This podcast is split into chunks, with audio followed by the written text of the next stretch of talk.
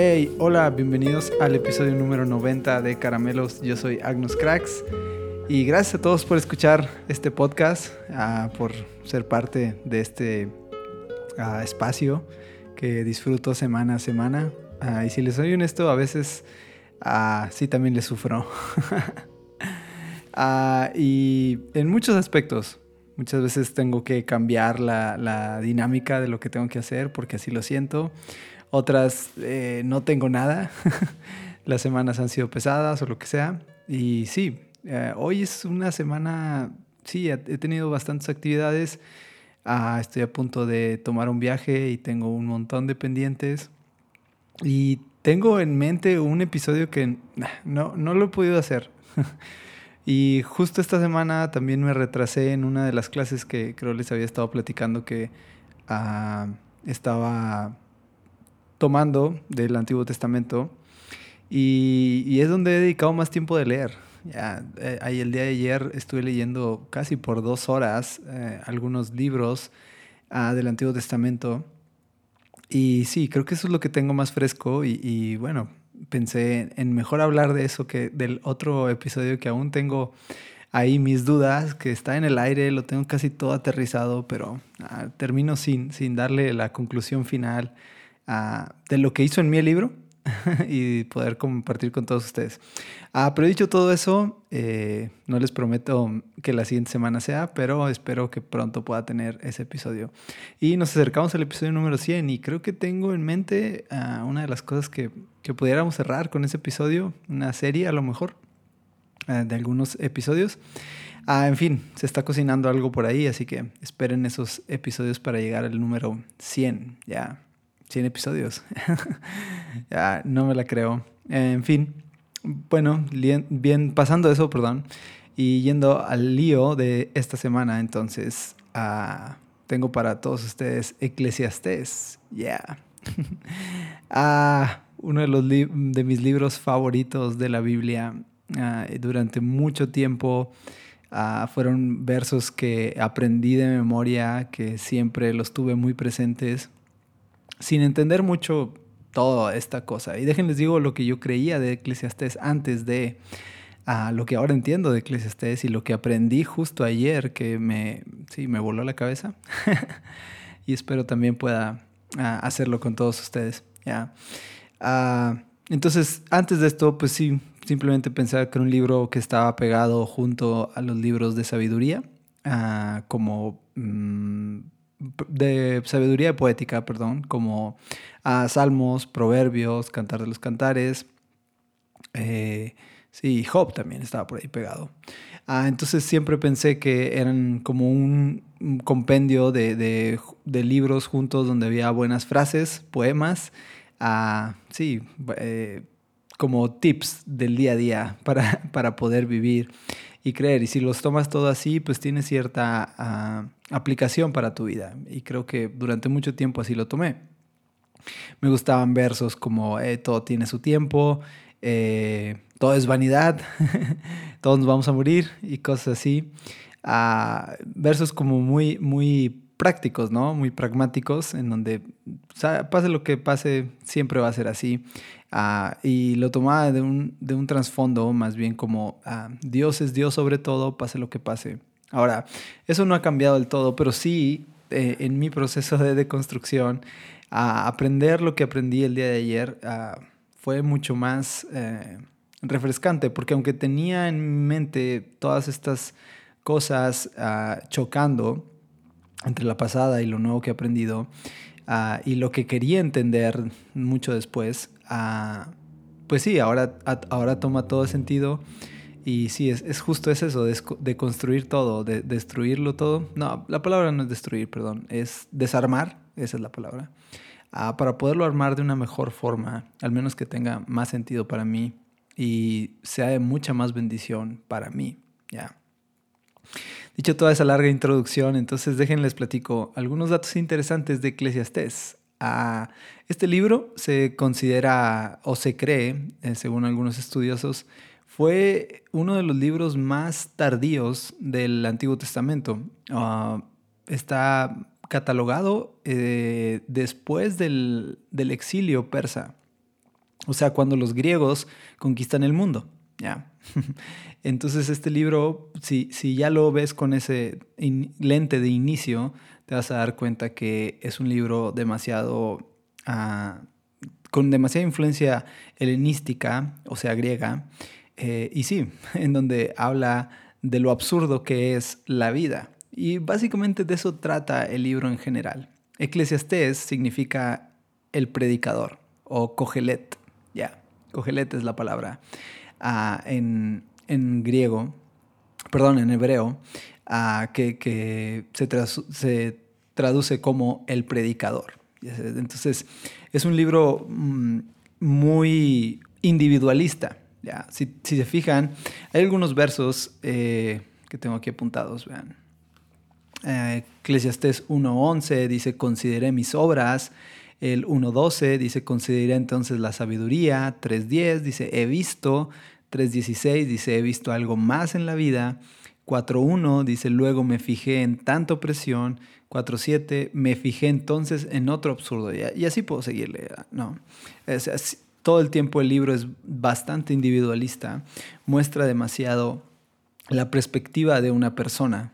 Eh, contra lo que se cree de, Dios o de la vida principalmente, de cómo, eh, de hecho, no tiene muchas intervenciones de Dios precisamente, sino de una persona o un individuo que está tratando de entender la vida. Y su sumario general de este libro es eso, la nada.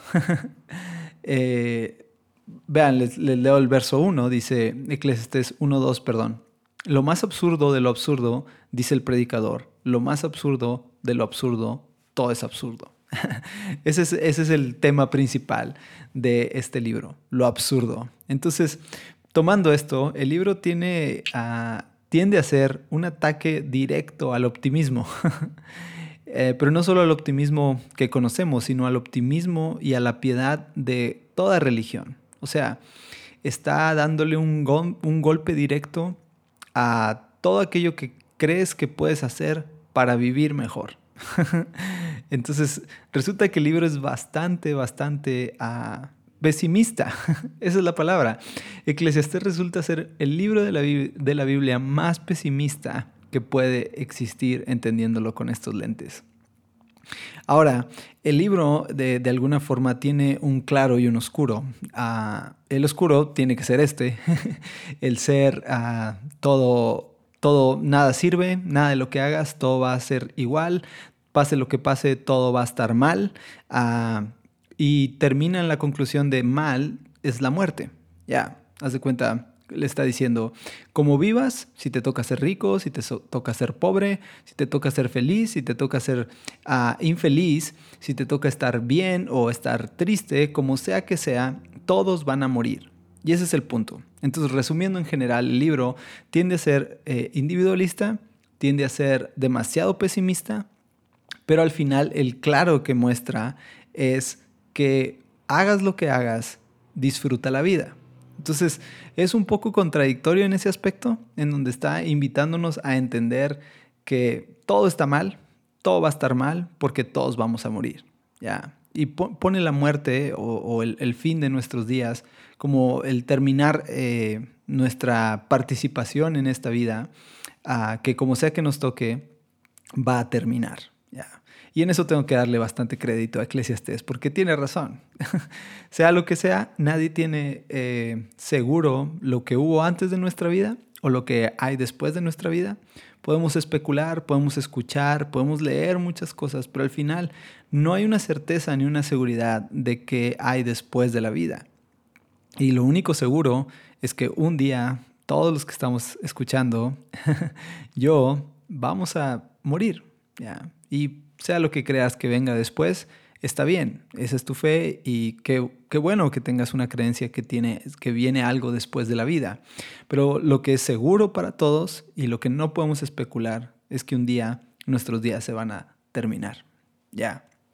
Entonces, ah, volviendo a la estructura de Eclesiastés, ah, déjenles cuento una estructura que el maestro teólogo César Soto nos enseñó y ah, lo nombro porque ha sido no sé, una bendición todo este curso. Y les digo, ah, cuatro, tres partes en cómo está estructurado Eclesiastés. La primera es, tiene un prólogo en donde explica básicamente de qué se va a tratar el libro y da una pequeña introducción de quién es. Y es el, el capítulo 1, verso 1, dice, estas son las palabras del predicador, hijo de David, rey de Jerusalén.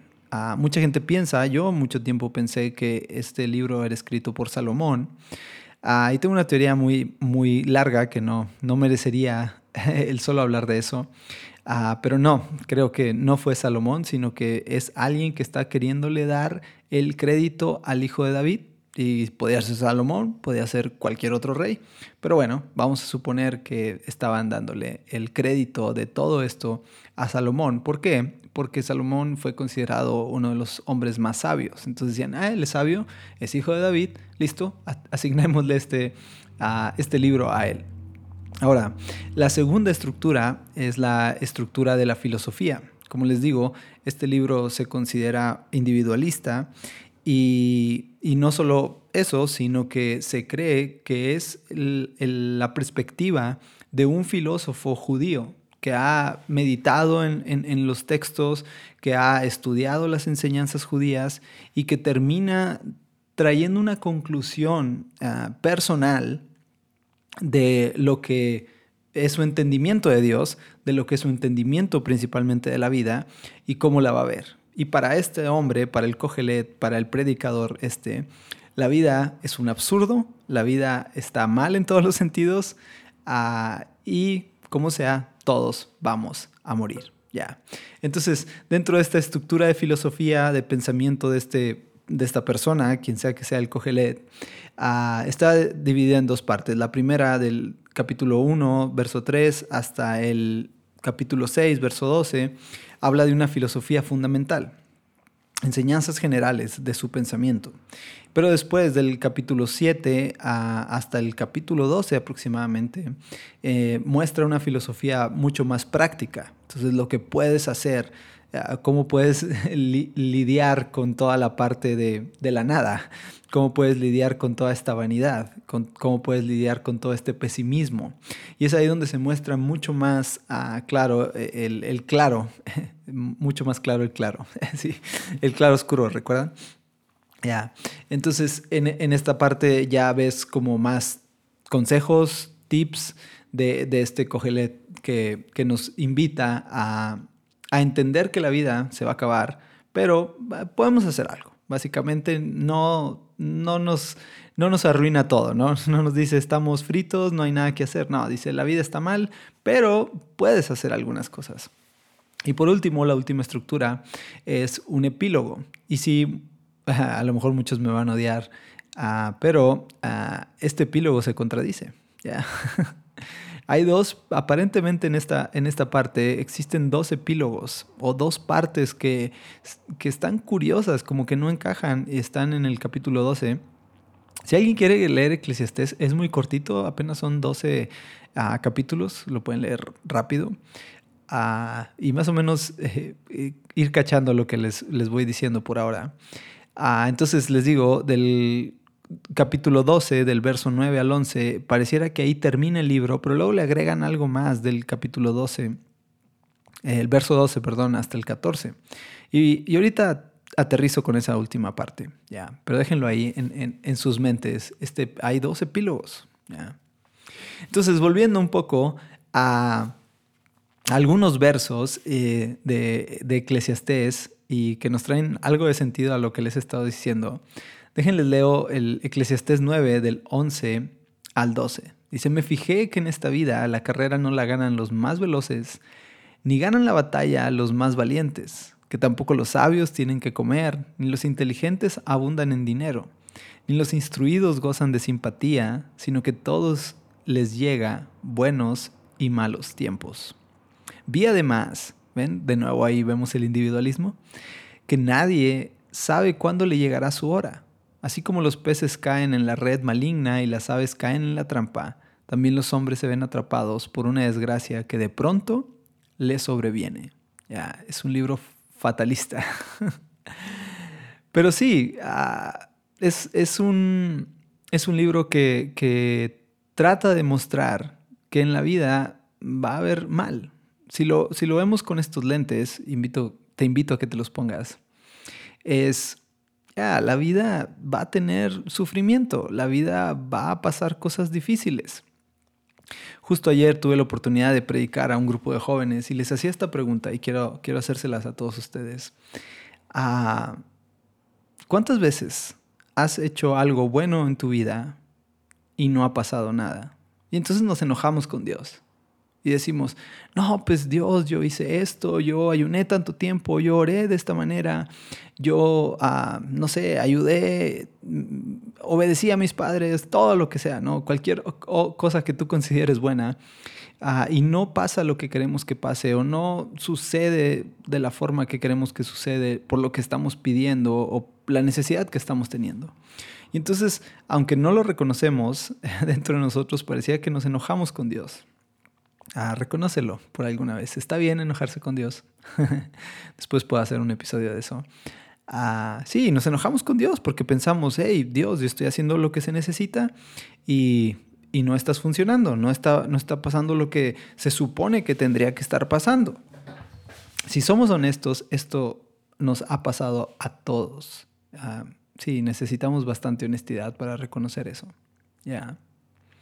Pero la otra pregunta que les hice a, estas personas fue, ¿cuántas veces has hecho algo malo? Y por malo es súper ambiguo porque no, no sabría yo decirte que es malo o bueno. Pero ¿cuántas veces has hecho algo que en tu corazón sientes mal? Ah, que hiciste contra otra persona, ah, contra ti mismo, no sé, cualquier cosa que tú puedas considerar como mala. Y tampoco ha pasado nada. Porque ves, tendemos siempre a ver lo, que nos afecta a nosotros. Hacemos cosas buenas esperando que nos pasen cosas buenas, pero no sucede. Y nos enojamos en nuestra vida.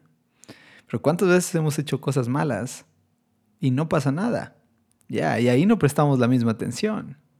Ahí no decimos, ah, este, mira qué bien me está yendo y estoy haciendo todo lo malo. No, y ves, eso es lo complejo e interesante del de, Eclesiastés, del Cogelet, de este predicador, que está mostrando su perspectiva de la vida en la que dice, hagas lo bueno, hagas lo malo, como sea, el mal te va a venir. Muy pesimista. Tampoco dice que te va a ir bien, pero es lo mismo, voltealo al otro lado simplemente. Hagas lo bueno o hagas lo malo, también en algún momento de la vida te va a ir bien. Entonces, en general, el, libro de Eclesiastés, ah, en, su parte oscura, es todo esto, lo malo, lo malo, lo malo, lo malo, vamos a morir, vamos a morir, vamos a morir. Ah, vean, les, leo otro, otro verso. Dice Eclesiastés 9, del 2 al, al 3, dice, para todos hay un mismo final, para el justo y el injusto, para el bueno y el malo, para el puro y el impuro, para los que ofrecen sacrificios y para el que no lo ofrece, para el bueno y para el pecador, para el que hace juramentos y para el que no lo hace para todos hay un mismo final. Hay un mal en todo lo que se hace en esta vida, que todos tienen un mismo final. Para el Cogelet, ese mal es que todos vamos a morir. ¿ya? Ah, ahí está el pesimismo, ahí está lo oscuro de este libro, ahí está lo fatalista, lo, ah, nada sirve. Pero muestra un claro. Y el claro es la parte que quiero centrarme ahora. ¿ya? Dice Eclesiastés del 9, capítulo 9 del 7 al 10. Se anda, come tu pan con alegría, bebe tu vino con buen ánimo, que Dios ya se ha agrandado de tus obras. Que sean siempre blancos tus vestidos y que no falte nunca el perfume en tus cabellos. Goza la vida con la mujer amada cada día, de la vida sin sentido que Dios te ha dado en este mundo. Está diciendo que Dios nos dio una vida sin sentido. Sí, que el Cogelet era tremendo. Cada uno de tus absurdos días, esto es lo que te ha tocado de todos tus afanes en este mundo. Y todo lo que te venga a la mano, hazlo con todo empeño, porque en el sepulcro, a donde te diriges, no hay trabajo, ni planes, ni conocimiento, ni sabiduría. Ya. Les leo otro más. Eclesiastés 3, verso 12. Yo sé que nada hay mejor para el hombre que alegrarse y hacer el bien mientras viva. Acuérdate de esto, hacer el bien. Y sé también que es un don de Dios que el hombre coma o beba y disfrute de todos sus afanes. Ya. Entonces el claro de este libro, la parte interesante o la contraparte es vive la vida. Ya. Disfruta el aquí y el ahora, porque no sabemos qué viene después. Ah, creo que el Cogelet ah, pensaba mucho como yo.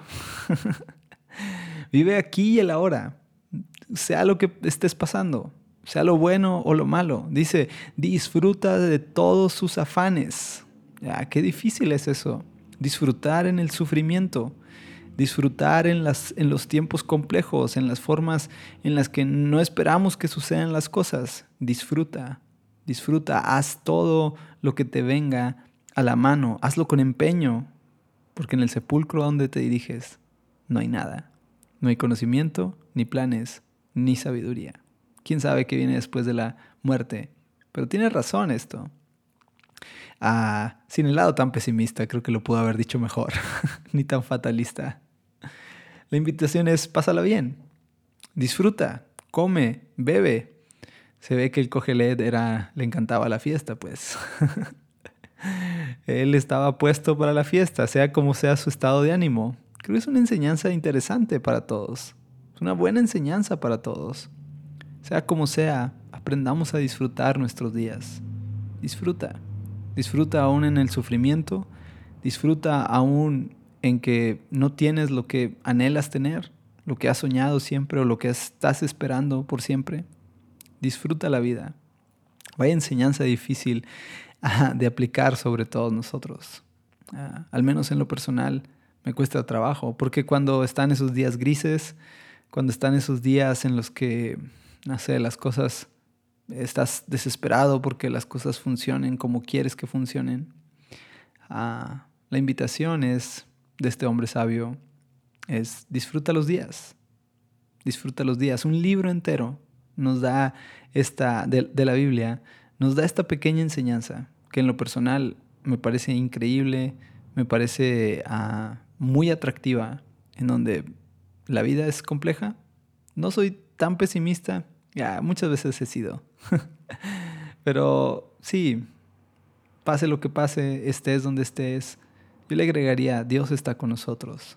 Y aprende a disfrutar dentro de esos momentos difíciles, sabiendo que Dios está siempre tomado de nuestra mano siempre está cerca, siempre está cuidándonos. Ya. Ah, es una enseñanza muy, muy, muy, muy retadora para todos. Y esa es la enseñanza que hoy quiero dejarte. Si pudiera solo decir algo con todo este episodio, es Este es un libro increíble para mí. Un libro con el que mucho tiempo me identifiqué. Muchos años tomé sus palabras textuales y las traté de vivir en mi vida. Ah, pero cuando las cosas salían mal, entonces todo se me olvidaba. Pero la enseñanza realmente clara que está aquí es, no importa si las cosas están saliendo mal, la enseñanza sigue siendo la misma. Vive tu vida, disfruta tus días, porque lo que viene después, ya, no sabemos qué es, le agregaría yo. Vive el aquí y el ahora. Vive tratando de disfrutar cada momento, aún todos los afanes, aún lo que hoy no tienes, aún que quisieras que las cosas fueran diferentes. Aprende a disfrutar. Lo cual es una enseñanza bien retadora, al menos en lo personal, para mí. Y por último, ah, ¿recuerdan que había dos epílogos y que mucha gente dice que la Biblia no se contradice? Aquí les muestro una pequeña contradicción. El libro se la ha pasado hablando de lo mal que está la vida, de que todos nos vamos a morir y que pase lo que pase, Ah, y hagas lo que hagas, pues lo único que queda es disfrutar el aquí y el ahora, disfrutar la vida. Pero lean lo que dice Eclesiastés 12, del verso 12 al 14. Y acá se los leo. Además de ellas, hijo mío, ten presente que el hacer muchos libros es algo interminable y que mucho leer causa fatiga. El fin de este asunto es que ya se ha escuchado todo. Teme pues a Dios cumple sus mandamientos, porque todo esto para el hombre, porque todo esto es todo para el hombre, pues Dios juzgará toda obra, buena o mala, aún la realizada en secreto. este es el último epílogo. Se recuerdan que, eh, existe el estudio de que hay dos epílogos. Aquí está este otro epílogo, que está completamente en contra de todo lo que el libro ha dicho. Si se fijan en el libro, les digo, ah, fatalista, pesimista, pero dice, ah, vive la vida. Como sea, vas a sufrir, como sea, te va a ir mal a veces, como sea, te va a ir bien a veces, y todos vamos a morir. Pero entonces termina este último verso contradiciendo todo lo que se dice. Además dice, hijo mío, ten presente que todo lo que leas aquí ah, es mucho leer y causa fatiga. Entonces, teme a Dios y cumple sus mandamientos, porque si no, Dios te va a juzgar. Entonces, ah, ¿le hago caso o no le hago caso? ¿Vivo mi vida? ¿Me, me divierto aún en mi sufrimiento y en mis cosas difíciles? ¿O, trato de caminar eh, haciendo un montón de, de procesos y caminos para entonces que me vaya bien? Ya, suena bastante contradictorio. Sí, les explico. Ah, creo que esta parte, este último verso, eh, se considera que fue escrito de mano de otro autor. Y que se agregó este pequeño eh, epílogo de alguna manera para forzar que el libro entrara dentro del canon ah, e, hebreo. Y de ahí, pues los cristianos también lo tomaron y, en fin, tenemos lo que es ahora el libro de Eclesiastés. Ah, un libro que si tomas un verso y lo aplicas simplemente hacia tu vida como tal, como muchos tiempo yo lo hice, ah, podría resultar bastante caótico. Así que se cree que esa es la razón de por qué está este último epílogo en donde um, tal vez algún ah, sacerdote, algún rabino, eh, trata de agregar. De hecho, el sentido literario y las formas y algunos elementos literarios chocan mucho de, cómo estaba escrito el libro anterior, eh, o la otra parte del libro, perdón, con esta última parte.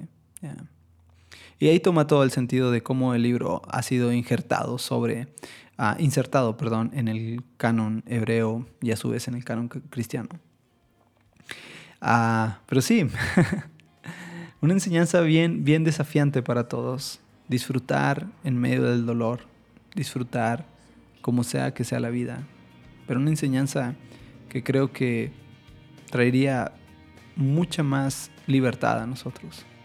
Podríamos disfrutar cada momento de una forma diferente, aunque estemos sufriendo, aunque estemos, nos esté doliendo algo. ¿Ya? Eclesiastés, Cogelet, el libro del predicador. ¿Ya? no es prédica. Quise tratar de demostrar algunos elementos y tomen su mejor conclusión de todo esto. Ah, y espero pronto poder tener un libro que ya no sea la Biblia. Ah, no porque no me guste, sino que tengo ganas de, grabar algunos otros episodios de algunos libros. Tenía esto en mi corazón, espero que les guste ah, y a disfrutar la vida. Y así como el cogelet, seguramente le encanta la fiesta. Si alguien tiene una fiesta, invíteme, les prometo, me voy a divertir, aunque esté pasándola mal. o al menos voy a tratar. Ya. Nos vemos la próxima semana. Bendiciones.